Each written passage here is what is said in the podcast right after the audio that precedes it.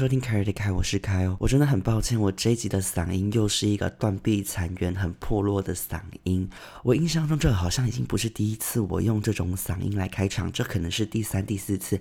所以基本上吼，在这部分我就是个累犯。那我希望各位听众们，你们可以习惯，因为我本身也不是走美声派的。那为什么我今天的嗓音会是这个样子呢？原因是昨天晚上我去唱歌，我真的已经有大概。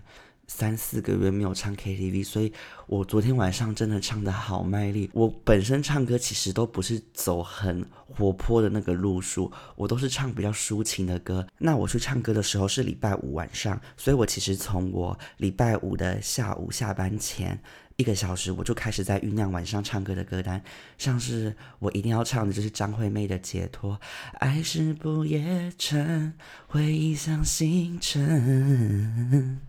还转音，我的歌声真的好降气哦！而且我刚刚为什么会有台湾高音，真的是死高音。好，我还要唱，嗯，李千娜的《扎波琳娜》。嗯，这温爱的套餐，给多套餐，找不到内心，嗯嗯，没当没当。请问这段会有人知道我在唱什么吗？反正《找不丽娜》就是很好听的歌啦，就是台语版的大龄女子。然后还有那个阿令的那个，我爱你没有保留，我爱你就到最后。有些人值得等候，有些悲伤值得忍受。哎，我现在真的 KTV 唱个不停啊，我唱个不停。我觉得我昨天根本唱的不够过瘾，我现在又在我的 podcast 上大唱歌，而且唱这么难听还敢唱出来，我这也是服了我自己。好了，不管不管不管，那为什么我前面要大展我的嗓音呢？原因啊，这就是要跟今天的主题有个切合，因为呢，今天这一集我想要来聊我个人的音乐养成之路。你们想不到吧？我唱歌这么难听，音准这么差，怎么会跟音乐有所关联呢？我其实啊，跟音乐是有一段不解之缘的。这个音乐不是 melody 那个音乐哦，我是说 music 那个音乐。那首先呢，我人生学的第一个乐器，跟很多人都一样，就是钢琴。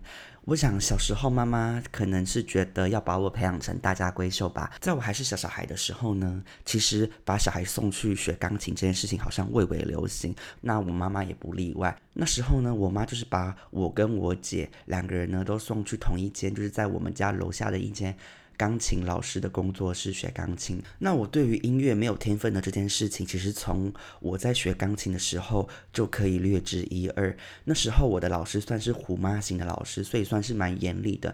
那同时间，我姐也是跟我一起学钢琴嘛。那我姐明显就比我有慧根很多，她很快就可以理解每一个音要怎么运作，要弹哪边会是怎样个模式。那我个人呢，就是 always 就是记不起来，我真的学了好久才可以。学到要怎么弹会一首歌，但等到我真的要弹一首歌的时候，我永远记得那时候老师要教我弹的第一首歌就是《掀起你的盖头来》。但因为我实在是太没有慧根了，所以我就在学这首歌的时候，我就一直弹错音。那老师后来呢，就真的有点气到，所以他就打我的手。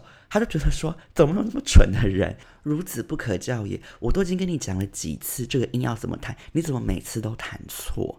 然后被打手的当下，我就是大哭，因为我觉得压力好大。我就是真的不会弹钢琴，到底想我怎样？然后后来呢，被打完手后，我回家就跟妈妈说：“妈妈，老师打我的手，好恐怖，老师好凶，我不要学钢琴了。”然后呢，我妈可能是想说，好啊，那你不学也好，就刚好省掉你的钢琴学费。所以我妈后来就直接打电话跟那个老师说，嗯，那个嘉凯说他不上钢琴课了。那以上呢，就是我人生音乐旅程的第一段路，算是以悲剧收场。那下一段呢，就是要说到我国中了。我国中的时候呢，那时候我们的音乐老师她是一个声乐家，她好像是女中音，然后她是有办法用那种。的那种声音唱歌，那他本身是一个蛮喜欢炫技的声乐家，所以以前在音乐课的时候呢，他都一定要炫个一两段。然后以前有些同学就想说，好啊，你要炫就给你炫，所以大家就在说，老师可以麻烦你用声乐的方式唱国歌吗？然后老师就是会跃跃欲试，他就说好啊，但你们要先把窗户关起来，不然会怕就是他唱歌的时候会吵到隔壁班的上课。但其实就算关窗户也没办法真的阻绝他的声音。像有时候呢，我们可能在教室上可能数学课，在写可能数学考卷的时候，你有时候就会隐隐约约听到外面有声乐声，那你就知道啊，杜兰朵公主又降临了，又有人在炫技了。那跟大家说，我只能说声乐家的丹田真的不知道是。会不会比牛还是比河马在更大颗？因为他们的那个丹田在震动的时候，特别是他们在唱高音的时候，教室的窗户是会跟地震来的时候一样，窗户会一直颤抖。那个窗户颤抖的频率会让你以为中共是不是要打过来了？由此可见呢，这个老师有多么热爱歌唱。不过呢，他不只想要独乐乐，他也想要众乐乐。他就想说，既然我这么爱唱歌，我也要让全校也爱唱歌，要让全校变成欢乐合唱团。于是呢，他就打算要让学校原本废止的合唱团重新复苏。那他的复苏第一步就要找团员嘛。那他的歪脑筋都动到我们班上了。那为什么众多班级里面他动到我们班上呢？原因就是因为他的女儿在我们班，所以我们班呢就有点形成他的庄脚会员。他就决定要从我们班开始生根，那一个巴掌拍不响嘛。如果单方面只是这个合唱团老师想要推动这个计划，恐怕也是推动不成。他呢，因为本身跟我们班导师、跟我们国中班导师的关系算蛮好的，那我们国中班导师知道他有这个计划后，我们国中班导师也是鼎力支持。所以呢，我们班就整班被我们班导师推进去火坑里面。那我记得当时呢，我们班有一节的早自修，就全班被带去音乐教室。音乐老师就说：“好，那我们现在要来 audition。”我们要来试音，要来看看谁才有资格来加入我们的合唱团。那老师呢，就是会在钢琴那边弹一个音，然后你就是跟着唱那个音。不过基本上这一切就是一个打假球，因为基本上你只要有嘴巴，你发得出声音，你愿意唱出声音来，不管你的音感有多差，你都会被老师抓进去合唱团。那我印象中，老师对我当时声音的评价，就说：“嗯，很好，你的声音很浓。”我就想说，声音很浓是什么意思？是跟豚骨拉面一样浓吗？还是跟玉米浓汤一样浓？我就想说，老师真的是好会找形容词哦，就是明明就是唱的不怎么样，可能音准明明烂的要死，他还是硬要称赞你。没办法，因为他的合唱团就是为了要让他壮大，他就是什么阿猫阿狗，他也要收进去，连我这种大音痴，他也要收进去，纳入他的麾下。那我们班当时呢，除了有几个人，就是老师在那边弹音，不管弹几个音，他们嘴巴死闭着都不想唱。这种人，老师就知道说，配合度很低的学生，就是不要让他们进去合唱团，因为到时候可能招进来也无法驾驭他们，所以老师就会放过他们。我记得我们班当时。整班有三十五个人，最后进去合唱团的大概有三十个人。那基本上呢，这个老师算是他第一步招兵买马就成功了。他现在有军队成军了之后，他呢的第一个野心就是他要我们全班参加全县的音乐比赛。所以呢，当时我们练合唱团真的练得好勤。我记得我们连周末的时候都要抽空去学校练习合唱团。那其实因为我本身唱歌的时候声音偏低，所以我就是被分到二部。那我其实每次在练团的时候，我都不知道自己在唱什么。因为二部的话，基本上你是有点像是和声的概念，你就是要唱那个比较低的音，就是人家在唱主旋律，你就只能在那边嗯嗯啊啊。然后我有时候都想说，其实我会不会就是老鼠屎啊？因为老师要我们二部唱的音，我觉得我可能根本都抓不到，所以我其实根本都从头到尾乱唱一通诶。那我乱唱一通，大走音之下，我想我隔壁的同学肯定会被我影响到。我就想说，其实老师当初找我进去根本就是个错误的选择，诶，你把我招进来根本就是一场木马屠城记，你就是把我一个大音痴丢进去你的合唱团里面，导致你的合唱团呢开始分崩离析，被我这个恶势力影响。我记得当时呢，我们在比现赛之前，老师为了让我们提升我们唱歌的胆识，然后让我们到时候在比赛的时候不要怯场。他呢，某一个礼拜天就把我们整团带去一个天主教教会，要我们去唱歌给那些教徒听。因为通常礼拜天不是天主教徒都要做礼拜嘛，他就想要我们在天主教徒的礼拜之后，在主耶稣面前，在圣母玛利亚面前，还有很多的教徒面前唱歌给大家听。那我印象很深刻的是，在去这个教会表演之前，我呢严重的倒嗓。我记得我当时倒嗓的原因是因为我当时经历了一场重感冒。那重感冒之后呢，我的声音就一直沙哑，然后呢，我会一直不断的咳嗽。但是咳嗽加沙哑，我根本就无法唱歌，所以我就立刻跟我妈说：“妈妈，我礼拜天要去表演，可是我现在倒嗓，该怎么办？”然后我妈呢，她就很机智，她就煮了一盅的冰糖雪梨给我喝。她想说雪梨可以润肺润喉这样子，所以我记得那时候我好像就连喝了三天的冰糖雪梨。我觉得我妈妈也好拼命，我妈妈好像是新妈哦，毕竟我可是礼拜天要去开演唱会的人，所以我的嗓子要保养好的。但我记得呢。印象中，我喝完那个冰糖水了以后，我当时去表演的时候，好像还是一直在咳嗽。那去完这个天主教堂表演完没多久后呢，我们就去比现赛了。当时跟我们竞争的团队呢，好像是只有另外一组是另一个国中的合唱团。那最后我们得第几名？我们得第二名。二强一，我们还当第二名，就知道我们到底这个杂牌军啊，实力真的是好不坚强。我想我们这个合唱团唯一的战功呢，就是曾经有去过天主教堂唱歌给圣母玛利亚听过。我想我们去天主教堂唱歌这件事情，其实就相当于庙会都会请歌仔戏班去表演一样吧。我们也有去酬神。那我印象中，这个现赛比完之后，我们整个合唱团就陷入了灭团危机，因为大家比完赛后就想说，真的合唱团。不好玩，大家都要退团，那包括我也退团。那退团后呢，就是为我这个人生中的音乐旅程的第二段路写下了一个句点，不过也开启了下一段旅程第三个章节的开始。我呢，在离开合唱团后，我就加入了我们学校的管乐团。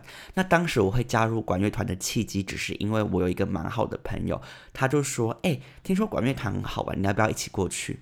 然后我就去了。那我当时加入管乐团的其中一个原因是因为朋友，那另外一个原因呢，是因为我想要学怎么吹长笛。我从小其实就觉得，感觉吹长笛很好玩，而且吹长笛感觉气质很好。想说会不会去学了长笛后，我的气质就更上一层楼呢？那答案是不会的，不会的。我本身的气质实在是太差了，吹个一百年气质也是不会变好。那加入管乐团，然后也确定我要加入长笛分部之后呢？我的下一个难题就来了，就是我的长笛，我的乐器在哪里？因为我们团内的乐器，如果你是要吹长笛的话，它是不提供的，你必须要自己准备。所以呢，我就回家问我爸说：“爸爸，我可不可以买一支长笛？”然后我爸就问我讲说：“那一支长笛要多少？”经我们询价之后呢，一支雅马哈的长笛是最低阶的那种长笛。一支只要两万块，但我爸就觉得两万块买长笛真的太贵了，所以呢，他最后就打算去找一个他认识的朋友，他那个朋友会吹长笛，他就跟那个朋友买了一支二手长笛回来给我，然后好像二手长笛那时候买了，其实也快买了一万二还一万三，其实也没有便宜到哪里去。那目前听下来呢，会觉得爸爸真伟大，为了我，他还去找方法帮我用到一支长笛。不过吼，这个长笛因为。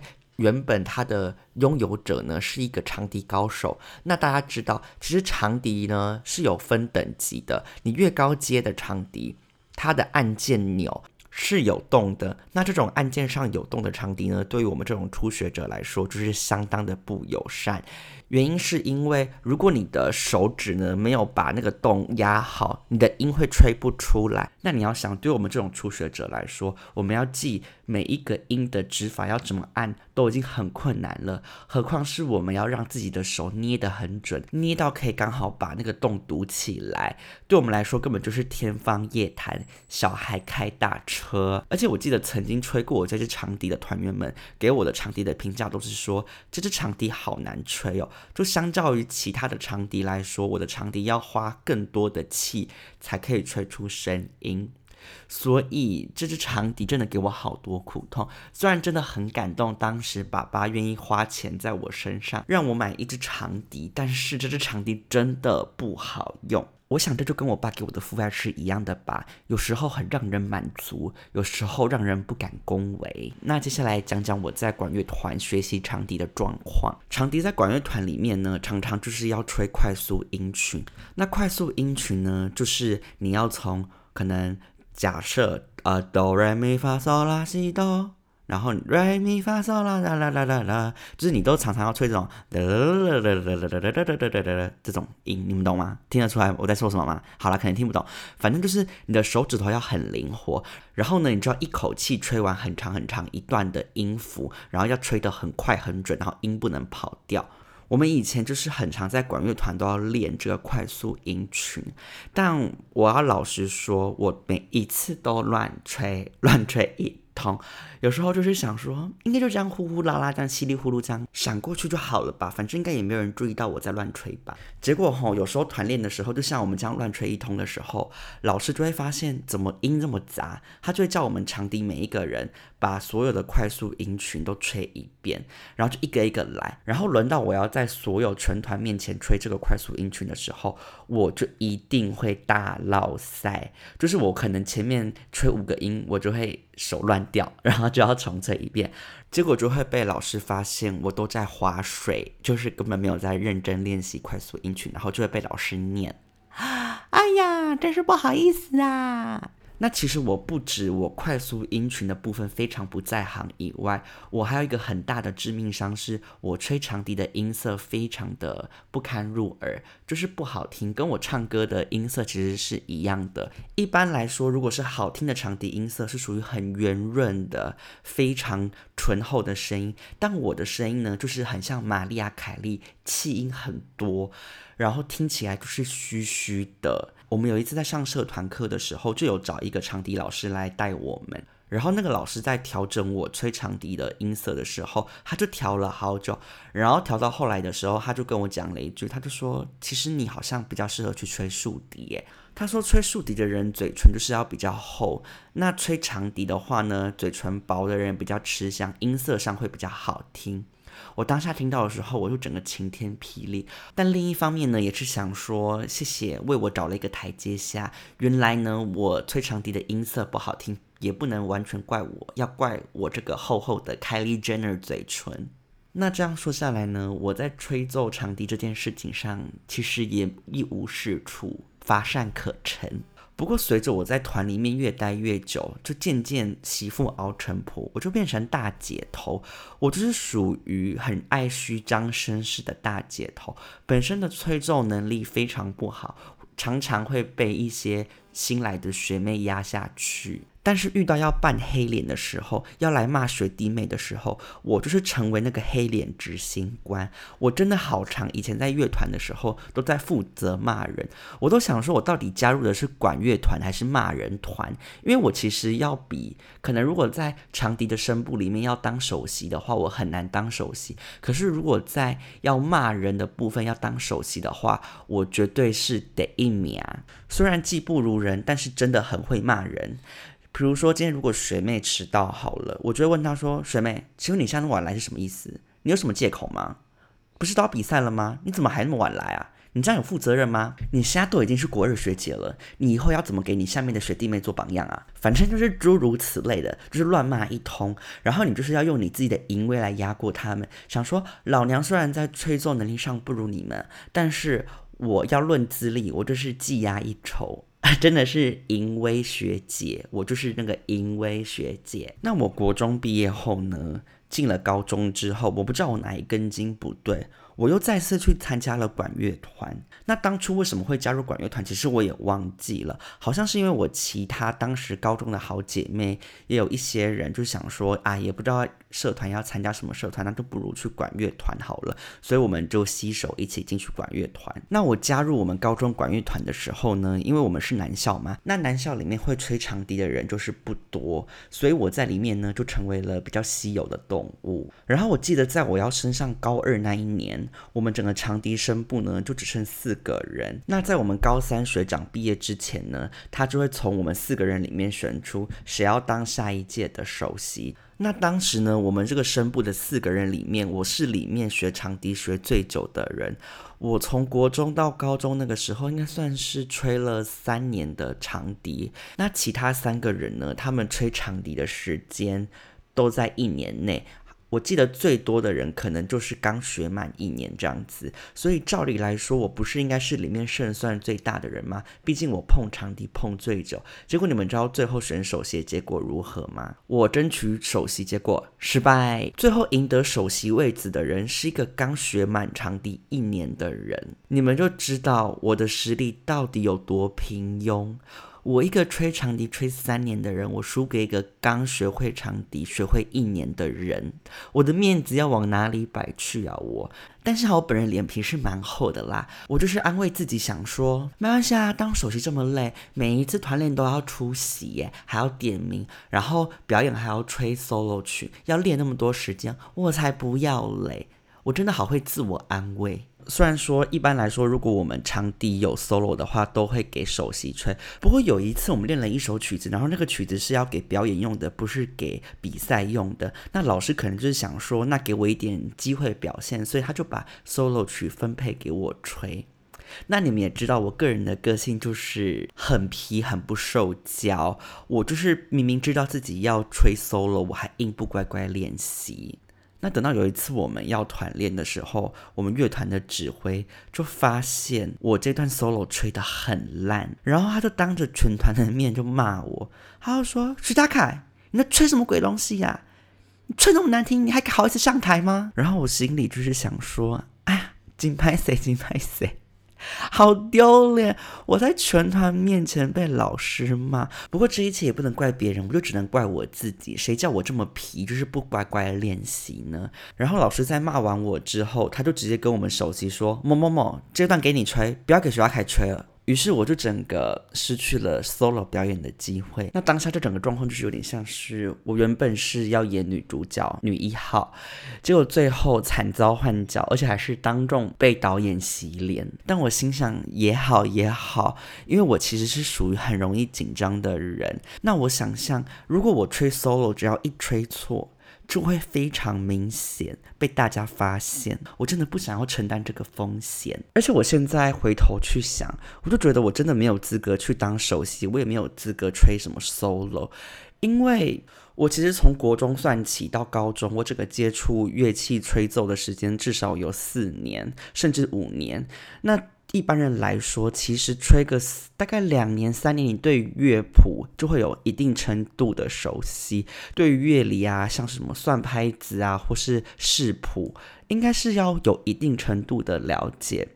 不过，我其实待了这么久，我还是不懂乐理。你们知道，我其实每一次在吹奏的时候，我都假装我有在算拍子，但其实我很长都是有一种凭感觉，就是。我都是自己吹自己的，只是觉得，嗯，这边应该就是吹差不多这个长度就好。然后那个什么音符后面，然后加一个点点，这个是几拍，或是什么十六分音符、三十二分音符，其实我也是真的好不会算哦。而且我觉得我自己最了不起的部分在于，我就算演奏乐器，我觉得说演奏这个字会被人太造作，我不能说演奏，就是。嗯，学长笛学了这么久，我都是好依赖数字谱哦。就是我无法，你给我一个谱，然后我看到那个音，我会立刻可以辨别这是什么音，我都要这样慢慢这样算，想说。啊，这是一二三第几格，然后这是 re，然后这是第几格哦，升哆这样子。所以呢，每次拿到一张新的谱，我第一件要做的事情就是拿出我的笔，开始写数字谱，开始这样一个一个算那个音是什么。所以如果你看到我的谱，我的谱上面就会很像摩斯密码，上面会有密密麻麻的数字谱，好丢脸。因为照理来说，对于一个长期在吹乐器的人来说，其实你看谱看久了，你基本上会对于这个音在什么位置，你可以很快的判断这是什么音。但我没办法，我是我反应太慢吗？所以我每次都很怕老师发新的谱下来，然后会立刻跟我们讲说，来，现在大家来试试看演奏这个曲子。那我就是什么屁都吹不出来，因为我就是很依赖数字。其实说到底，我高中又待了管乐团，多待了好像两年多。我对于音乐这部分也真的是没有任何长进。但我后来有认真回去想了一下，我想我唯一的长才在于，我演奏乐器的时候，我的身段很华丽，我蛮会跟着音乐的旋律摆动。因为以前高中的时候，就有一个学长跟我讲说，你吹乐器的时候，你的身体就是要跟着音乐摆动，你越是就是跟着那个音乐走，你的音有些就是比较好吹上去，就是有帮助你的演奏的。但说实在的啦，我都吹这么烂了，摆动那个也不会让我变成贝多芬呐，就是我只是看起来很秋。以为自己是一个演奏高手，但如果你真的去听，就是破烂到不行。我就是装模作样很会，所以如果现在回去看我们以前表演的影片，就可以很明显发现我坐在哪里，因为我的肢体动作永远是非常大的，就是那边一直动来动去，很像过动儿。那我想这就是我唯一的长才吧。我觉得，如果以歌手来说，我就是属于那种很喜欢在唱歌的时候比很多手势，或甚至在那边把麦克风甩来甩去。但你真的去听他唱歌，就是唱功完全不 OK。我就是这种虚有其表的歌手。那我跟我的好姐妹们呢？那时候在管乐团待到大概是高二下的时候，我们就对于它的运作越来越没有兴趣。毕竟就是离学测越来越近了嘛，我们就想说我们要花多一点时间在读书上面。所以我们呢就发起了一个运动，叫做“爱自己运动”。那何谓爱自己运动？爱自己运动的意思就是我们应该要把多一点时间放在。自己的身心健康上面，我们不应该再让自己受委屈。那些让我们觉得不开心的事情，我们就不应该去做。所以在我们发起这个运动后，第一件事情我们要解决的。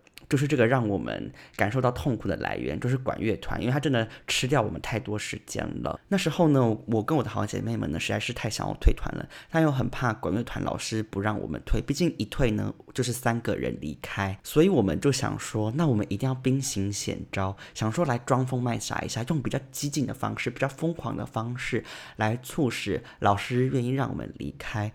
那在那个时间点，我跟我的好姐妹们呢，又非常喜欢看《后宫甄嬛传》，所以我们就打算用这个宫廷大戏的方式来逼宫老师，来胁迫他 让我们退团。于是呢，我们三个好姐妹就有一天跑去找那个管乐团老师，然后我们就三个人用那种《后宫甄嬛传》的三跪九叩大礼，然后跪在地上，然后跟老师用哭腔说。娘娘，请你就让我们走吧，我们真的是承受不住啦，请你让我们退出管乐团吧。然后就开始跟他在那边跪来跪去，然后老师可能是觉得说这群人真的太疯了，就是已经疯到还跟他下跪。那都已经看到我们跪在地上，他总不能还说不行，你们不能退团。他就是也没有选择，所以呢。我们就成功退团了，所以我人生中的音乐路呢，就随着我退出管乐团后，画上了一个完美的句点。而且我记得我们学校当时呢是有规定，每一个人都一定要参加一个社团。所以当我们退出管乐团之后，我记得我跟我三个好姐妹，你们知道我们去哪里吗？我们转去动漫社，我们。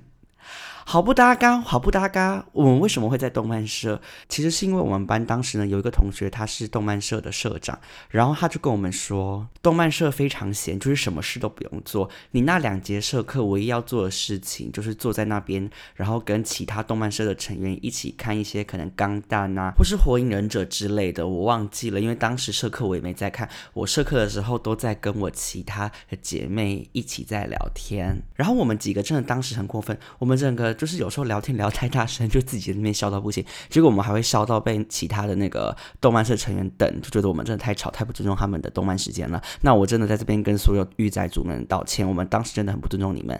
嗯，斯密马塞，斯密马塞。那以上呢，就是关于我人生目前为止的音乐旅程。那我回顾完这段音乐旅程的心得，就是天生我材必有用。很多事情是不能够强求的，像是我很明显，老天爷呢就是没有要帮我打开音乐的这扇天赋的门，我这道门呢可以说是锁得死死的。那我可能就是有点像是法拉利姐想要把这道门呢硬踹出去，可是明显这个门就是没有被踹开，我就是一窍不通。你看我从小时候的弹钢琴练不好，唱歌我也唱不好，还倒嗓，然后再来。去管乐团吹长笛也没吹好，还吹到被换脚。我根本没有一件关于音乐部分的事情是做得好的，不过没关系，至少我尝试过了嘛，就知道自己的极限在哪里。那我也不知道未来我会不会人生哪一天又在那边耍皮，又在犯贱，开始想要去接触一些新的音乐领域。搞不好我可能两年后我就跑去打爵士鼓，或是我去学乌克丽丽也很难说。那如果哪一天呢，我真的如果学成怎么弹奏乌克丽丽的话，我就会在我的 podcast 节目上面呢表演如何自弹自唱梁静茹的小手拉大手。不过当然还是希望应该是不会有这天的。发生啦，毕竟我又不是张悬，也不是陈绮贞，也不是徐佳莹，我唱歌都唱不好了，我还想要自弹自唱，真的是痴人说梦，痴人说梦啊！好啦好啦，那我们今天这集分享关于我人生音乐路的集数就到这边，希望各位喜欢，那我们下周见，拜拜。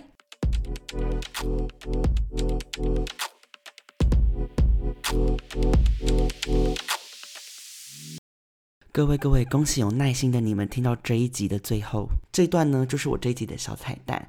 那这集的小彩蛋呢，我只能跟你们说，有福啦，有福啦，你们有耳福啦。因为呢，接下来我会分享一段我高中的时候。为我高一班级当时的音乐歌唱比赛所写的一段 rap，其实是 rap 还是数来宝，我真的是不确定，可能是数来宝。当时我可能是尼基米娜上身吧，或是 Cardi B 上身，呃，我的创作能量满满。反正我就是想想说，既然这集跟音乐有关，那不如把我个人的创作词拿出来与各位分享。毕竟我可能以前也曾经算是一个小小音乐人啦。那我就是由我现在这个二十七岁的年纪来重新演绎当时我十五岁所写下的一段歌词。那我先打预防针，我觉得我唱完后会觉得起鸡皮疙瘩，你们听完后可能也会起鸡皮疙瘩。我跟你们说，我光是连看到那个歌词，我自己都觉得，我的天哪，这是什么东西？就是。光是用我的视觉看，还没把它念出来，我就觉得好恐怖，好恐怖。但我还是觉得这么耸动的东西，势必还是要拿出来跟各位分享。那接下来就为各位带来一小段我的鼠来宝表演，谢谢。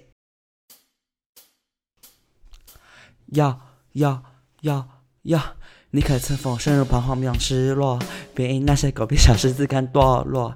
还有凯里朋友。环顾 Paris 四周，感受你的心跳，你的脉搏声是谁流动？张开双眼，没能察觉这个充满爱的世界有了什么不同？Raise your hands up and never look back again. Let your tears on and never look back again. Yo，干你娘！这是三小 rap，好恶哦。呃呃。